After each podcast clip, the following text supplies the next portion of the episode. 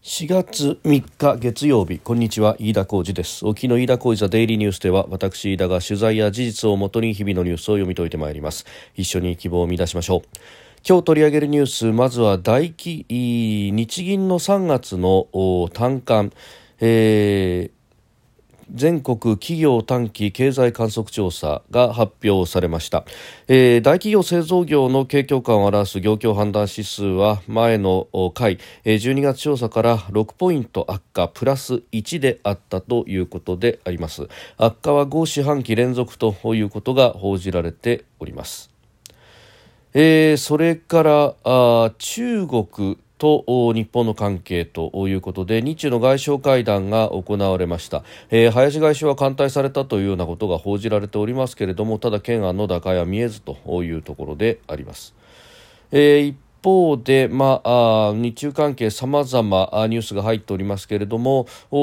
週末にかけては日中の間の防衛当局間のホットラインの開設、えー、そして、まあ、外相訪中中ではありましたけれども、えー、中国海警局の船が、えー、領海に80時間を超えて侵入をしていたというようなことも出てきております。えー、そして、えー、先週の金曜日31日ですが、えー、シンガポールのリー・シェンロン首相があ中国を訪問北京で習近平国家主席と会談を行っております。収録しておりますのが4月3日日本時間の夕方5時半というところです。すでに東京の市場閉まっております。日経平均株価の終値は先週末と比べて146円67銭高2万8188円15銭と3月9日以来およそ1ヶ月ぶりの高値で終えました。前の週末アメリカの株が高かったということで、まあ、運用リスクを取りやすくなった投資家が幅広い銘柄で買いを入れたということでありました。えー、さて、まずは日銀短観であります、えー、3月の数字というものが出てまいりました。これ3ヶ月に一度調査をするということで前回の調査は12月調査ということになります。でこの3月の全国企業短期経済観測調査日銀短観大企業製造業で見ますと業況判断指数が前の調査から6ポイント悪化プラス1だったということであります。まあこれはあの業況のいいよというふうに答えた人の数から悪いと、えー、答えた人の割合を、まあ、引くと。うん、いうことで、まあ、ゼロになると、まあ、これは、えー、いいと答えた人と悪いと答えた、まあ、企業か、えー、の、まあ、割合が同じだということで、プラス1ですから、まあ、若干良いと答えた企業の方が多いかもしれないけれども、えー、全体としては5ヶ月、5四半期連続で、まあ、あこの良いと答えた企業の割合が減り続けているということになっております。で一方ですね大企業の非製造業、まあ、サービス業などなどというところの数字を見ますとこちらはですね、えー、前期12月と比べると、えー、プラスになっていると。非製造業では、えー業況判断 DI20 という数字が出てきていて、まあ、これは変化幅でいうと前回調査から比べてプラス1ポイントと。えー、それから中堅中小だとプラス幅もうちょっとだけ多いと、えー、中堅企業では業況判断は非製造業ではプラス14、えー、前期比プラス3それから中小企業ではプラス8前期プラス2と。えいうふうになっております。まあ、顕著なところでいくと、まあ、不動産であるとか、あるいは、えー、物品の賃貸、リース、えー、それに卸売、あるいは小売というところも、まあ、比較的いい数字、えー、それから情報サービスもプラス42ということで、えー、いい数字が出てきているということであります。まあ、内需が少しずつ回復しつつあると、まあ、コロナで抑えられていたその消費、あるいはあもうこれが使いどころがないということで、えー、貯蓄されてきた部分が少しずつ溶け出してきているのかというようなことは、えー、言えそうなところがあります。で、まあ、あの製造業は低下してきているということになると、雇用の裾野という部分で、えー、どうなんだということになります。ます。まあ、うん非製造業、まあ、サービス業の部分がプラスになってきているというのは、まあ、明るい兆しはあるというところなんですが、まあ、ここから先、えー、これが続くかどうかと、まあ、あの先行きの DI を見るとちょっと悲観的に捉えていると、まあ、あいう経営者の方々が多いと。いうことが見て取れます。まあ、この辺りうんこの先、まあ、4月で賃金が上がるかどうか、まあ、それによってはですね、えー、むしろコスト高によって消費が抑えられるんじゃないかと、まあ、あ特に小売業などの先行きの部分が低い数字が出ているというのは、まあ、そういったところに起因する部分があるのかというところであります。まあ、ここをどう支えていくのかということが、問われるんですけれども、まあ、岸田政権のやり方を見ていると予備費から、えー、2兆円余りを出してお茶を濁すというようなところが続いています政策的な手当というところ、まあ、うん可処分所得をまあ増やすなりというところにはなかなかですね、えー、興味が薄いのかというふうに思うところであります。えー、それからあ中国に関してでありますが日中の外相会談が週末行われました。で外相だけではなくてですね、えー、李強首相とも会談あるいは外交トップと言われる、えー、王毅氏ともですね、えー、会談を行ったということでありますが、まあえー、そこでですね、まあ、あの事前から報じられていたのは、えー、アステラス製薬の幹部日本人があビジネスマンが拘束をされているということで、まあ、これの早期解放を交渉しに行くんだということが言われておりましたけれども、まあ、あの結局のところここに関しては表に出てくることは何もなかったということであります。まあ、提起はしたと早期解放を要求したということですがじゃあ中国側の反応はどうだったのかというあたりに関してはですねえー、外交上の問題であるからこれはつまびらかにすることができないんだということを外務省側は言っております。まあ、あのもし何かしか発表できることがあればですね、えー、喜びさんで発表しようというふうなまあ、これ事前にこれだけのことを言っていたんですから、まあ、そうだろうと思うんですが、まあ、残念ながらそうしたことはなかったというところであります。で、えー、これ外相の会談があってですねでこれで関係改善へというようなうん報じ方であったりとかあるいは中国の環球時報などはですね、えー、アメリカあ日本がむしろ対中関係の改善を望むサインを送っているというような分析を報じているとで中国側もそれに応じて、えー、李強首相や秦剛外相などなどそれぞれ会談に応じて、えー、最高級の表出しで迎え誠意を見せたというふうに指摘をしたということなんですが、まあ、誠意を見せたんであればですね、えー、どうして中国の海警局の船が、えー、この間ずっと80時間以上にわたってですね、えー、日本の領海に侵入し続けているのかということであります。まああのー、この辺を見るとですね、えー、中国が、まあ、本当はどう思っているのかと、まあ、日本なんて滋賀にかけないというようなところもあろうと思いますしまた法人の拘束に関してもですねこれは、えー、半導体製造装置に関する規制というものを日本側がやってきたから、えー、それに対する報復なんだというようなことが、まあ、あここのところ盛んに言われるようになりましたが、まあ、これはタイミングがそもそもあべこべで法人の拘束が先だろうと。で、えー、かつて、えー、北海道大大学の教授が、えー、中国の社会科学院の招聘によって、えー、北京を訪れたにもかかわらず、えー、公安によって拘束をされそして、えー、長期間、えー、2か月以上にわたって、えー、拘束され続けたということが、えー、2019年にありました。で、えー、この時というのは、まあ、結果を見るとですね公安が現場の跳ね返りというか、まあ、あ上に対してですね覚えめでたくようにするには、まあ、日本人を拘束すると、えー、いうことが、まあ、その手段だということで、まあ、拘束をしたというところでありました。まあ、あの政治的な意図というものがあまりなかったというのは、えー、その後、うんえー、当時はですね、えー、ちょうど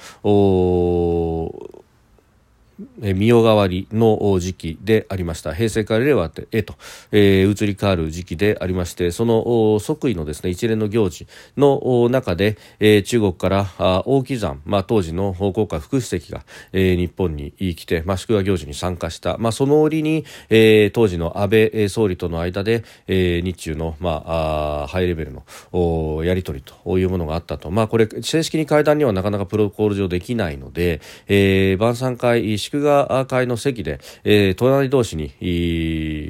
わざとセッティングをしてそこで大木山に対して、えー、言ったというところで、まあ、あ法人が拘束されているのがこれどういうことだというふうに聞いたところ、まあ、大木山はそもそもそんな件を把握していないというまあ、日本に来るにあたってそして、えー、安倍総理と表敬であろうと話す機会があるだろうに、えー、そういうことが一切ブリーフィングされていなかった国家副主席に対してもと、えー、ここで、まあ、現場の暴走というか、えー、跳ね返りの出来事であったということはもう明明白々なんですが、まあ、そここから、えー、大木山が号令をして、えー、解放という形に至りましたけれども、まあ、あのことほどさようにですね、えー、ことの発端としては今回の件もひょっとすると、まあ、公安の暴走というか現場の跳ね返りというところだったろうと思いますが、まあ、これをですね、えー、としながら、えー、日本に対しての、まあ、脅し人質外交の、えー、道具とするということを、まあ、平然とやってくるという国であるということであります。まあ、折しも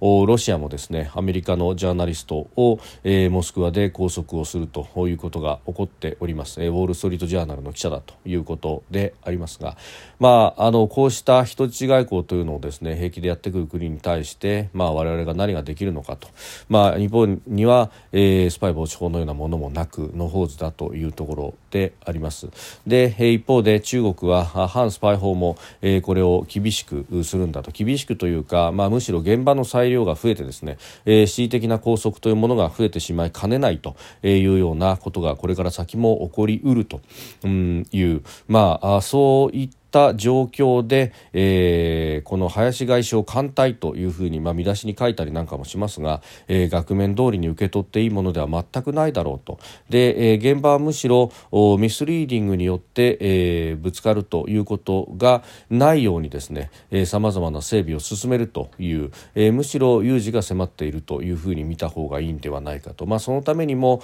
外相同士が会って話をするということそのものはいいんですけれども、まあ、ここでですねえー、談笑するというのではなくきちっと日本としての日本の意思そして見方というものを伝えて、えー、誤解をするんじゃないぞというところをしっかりと白黒はっきりさせておかなくてはならないと、えー、疑心暗鬼を生ませないようにですねむしろ耳障りというか、えー、中国にとって都合の悪いことをまずは言っていかなければいけないと、まあ、林大臣は秦剛外相との会談の冒頭の記者会見では笑顔なくというところでありましたけれども、まあ、李強さんとはだいぶ、えー、談笑されていらっしゃいましたがしっかりと伝えるべきことを伝えたのかというところが問題なんだろうと思います。で、えー、現場間はと言いますと日中の防衛当局のホットラインがえー、31日に開設されました、えー、偶発的な衝突を防ぐため防衛当局同士が直接連絡を取り合うホットラインということで、まあ、あのこうして、えー何かあった時に、まあ、その意図をしっかりと説明するラインを作っておくということは非常に大事なことであるし、まあ、現場同士はですね、うん、そこの部分の重要性というものを分かっていたからこそこうして、えー、解説にこぎつけたというところであります、まあ、問題は有事の際に向こうがきちっと電話を取るかどうかということにかかってきますけれどもまずはこういうものを設置し手続きを踏むということができる環境を整えるということが、まあ、日本にとってということもそうですが日本はですね、えー、周りの国々にどちらに正当性があるのかの大義名分を示す時のツールにもなるということで、えー、私自身はあこういったものを作っておく必要というものはあると、えー、どうせ中国はあ出ないしこんなもの形骸化するんだから作っても意味がないという指摘はもちろんありますが意味がないことはないというのは、えー、外交は二国間だけでやるものではなくて第三国に対して、えー、ど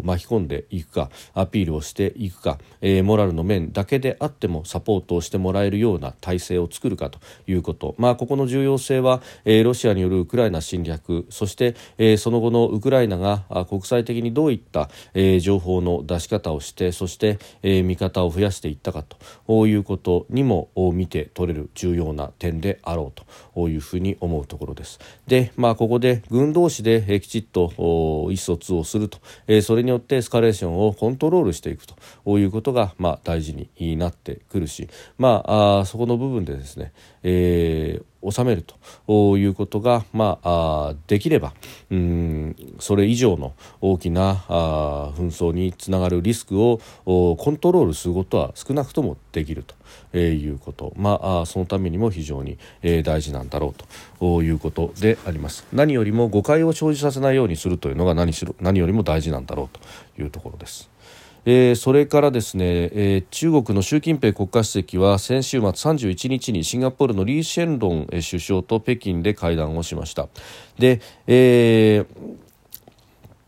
ここでですね、まあ、特定の国名には言及しませんでしたが覇権主義といじめには反対しなければならずいかなる国もアジアの人々からより良い生活を追求する権利を奪うことを許してはならないというふうに述べたということであります。まあ、あのこの辺り特定の国名には言及しなかったということですが、えー、アメリカを念頭に置いていることはあからさまであると、えー、要するにアメリカはアジアに入ってくるなとアジアのことはアジアが決めるんだと、まあ、そうすると中国の発言権が著しくく増すということにもなるというところでありますが、まあ、あそれこういう主張こそがですね自由で開かれたインド太平洋という概念とは、まあ、ぶつかるところでもありますし、むしろ自由で開かれた部分というところに、えー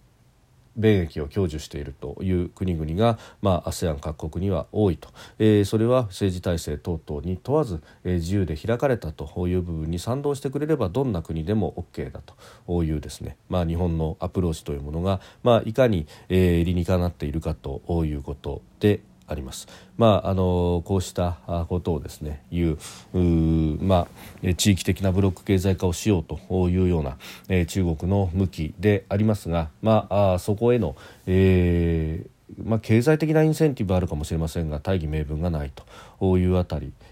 を、まあ、弱さとして抱えるということ、まあ、あそして、まあこうした閉鎖的な姿勢というものが全世界的に受け入れられる概念ではないと。いうことなんだろうと、まあ、今の中国は、まあ、それでもですね、えー、自分たちの経済発展に自信とそして一方で、えー、これから先人口減少等々ターニングポイントを迎える恐怖というものを感じながらやっていると。お、まあ、あ優雅独尊的になりつつ本質的な恐怖を感じていると。いうあたりを非常に、えー、象徴するようなニュースだなというふうに思うところであります。飯田浩司デイリーニュース月曜から金曜までの夕方から夜にかけてポッドキャストで配信しております。番組ニュースに関してご意見感想飯田 TDN アットマーク Gmail.com までお送りください飯田浩司デイリーニュースまた。明日もぜひお聞きください飯田浩司でした。